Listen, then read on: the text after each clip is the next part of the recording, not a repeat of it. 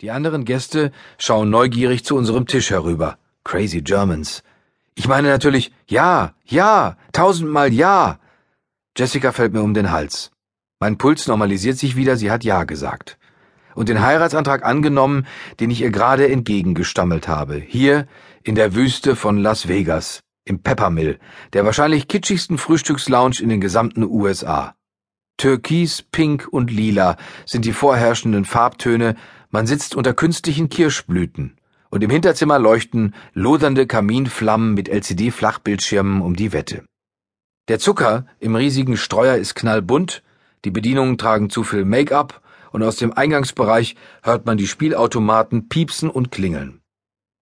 Trotz oder vielleicht gerade wegen dieses Bombardements der Geschmacklosigkeiten ist dieser Ort seit unserer ersten gemeinsamen Reise vor drei Jahren für uns ein besonderer.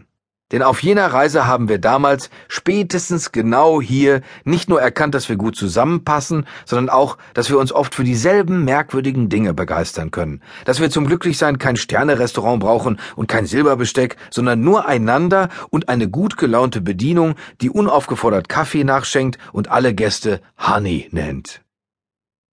Trotzdem hatte ich den Heiratsantrag ursprünglich anders geplant. Die Schwierigkeiten hatten jedoch begonnen, als ich auf dem Flug nach Las Vegas bemerkte, dass ich meinen Führerschein zu Hause vergessen hatte.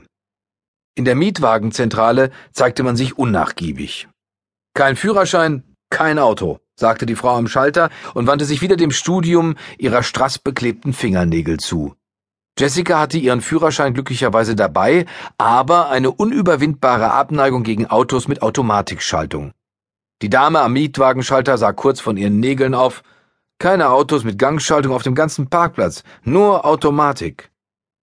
Eine Stunde und viele tiefe Atemzüge später rollten wir dennoch den Las Vegas Strip hinunter, vorbei an den leuchtenden Casino-Fassaden, und mein Plan nach dem Check-in im Hotel Champagner zu bestellen und die Frage zu stellen, die ich schon die ganze Zeit unruhig in meinem Herzen getragen hatte, nahm wieder Form an allerdings nur so lange, bis der Reifen des Mietwagens platzte und wir mit einem immer langsamer werdenden Katschunk, Katschunk, Katschunk an den Straßenrand eierten.